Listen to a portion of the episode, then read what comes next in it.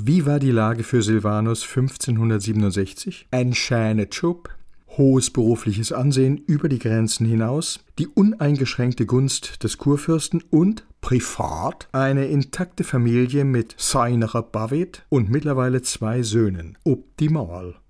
Aber Kommissar Günther war durch das bisher Gelesene gewarnt. Wenn es um Religion ging, war Dottmols nichts von Dauer. Ständig gab es neue Entwicklungen und Allianzen. Wer heute umworbener Trendsetter war, konnte morgen im Abseits stehen. Wo also drohte Ungemach? Im paradiesischen Silvanus-Kosmos? Gugemamol. Erste Frage.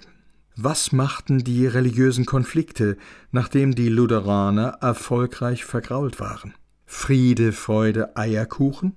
Das vereinigte Gemeindeschiff auf Kuschelkurs zur Freude von Captain Fritzel? Mitnichten.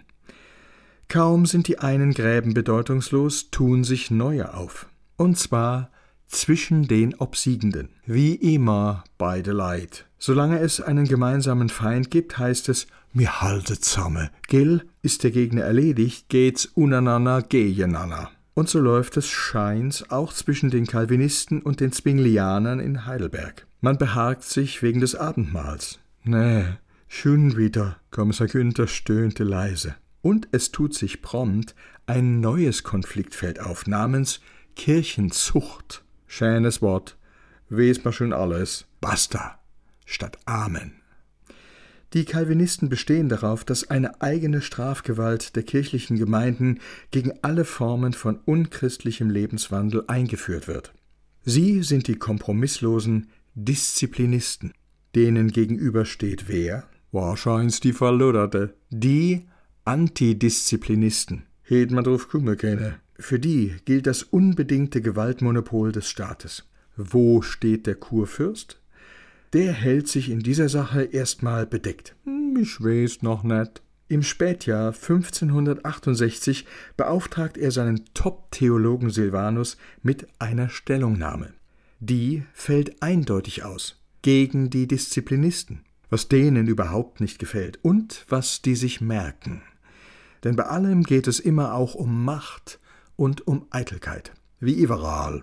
Unter den Hauptakteuren im inneren Zirkel des Kurfürsten finden sich gleich mehrere von deiner Alpha-Männel, die mit Kritik so gar nicht umgehen können. Kommissar Günther stieß in diesem Zusammenhang auf einen Namen, der ihm bislang nicht untergekommen war. Thomas Erast. Den hatte schon Friedrichs Vorgänger nach Heidelberg geholt, machte ihn zum Rektor der Universität und zum Kirchenrat. Und das, obwohl der Mann gar kein Theologe war, dafür Mediziner, hochgeachteter Philosoph und geschickter Netzwerker mit besten Beziehungen zur politischen und akademischen Elite in ganz Europa. Überdies ein Schweizer, Dortmols augenscheinlich nicht unwichtig. Erast ist Friedrichs Leibarzt. Und er kann Olivian nicht ab. Null, was auf Gegenseitigkeit beruht. Von Hass ist gar die Rede. Wenig überraschend, was der Mann von den Plänen der Disziplinisten um Olivian hält. Nix. Allerdings hat Erast einen Fehler begangen, indem er aus dem mächtigen Kirchenrat ausgeschieden ist, wegen Arbeitsüberlastung. Damit entsteht um ihn so etwas wie eine außerhöfische Opposition. Und wer fühlt sich zunehmend in diesem Kreis von eher freidenkenden Intellektuellen wohl? Unsan Silvanus. Kommissar Günther schwante, das würde dem auf Dauer nicht gut bekommen.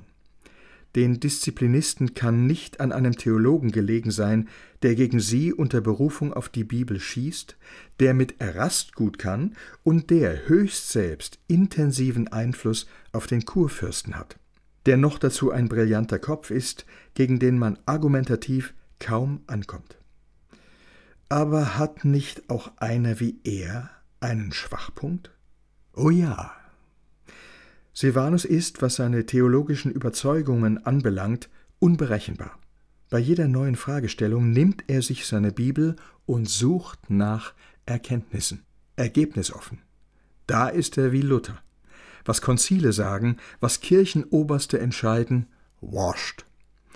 Die Bibel allein sei maßgebend sola scriptura. Doch ist das erlaubt? Ohne jede Grenze? Natürlich net.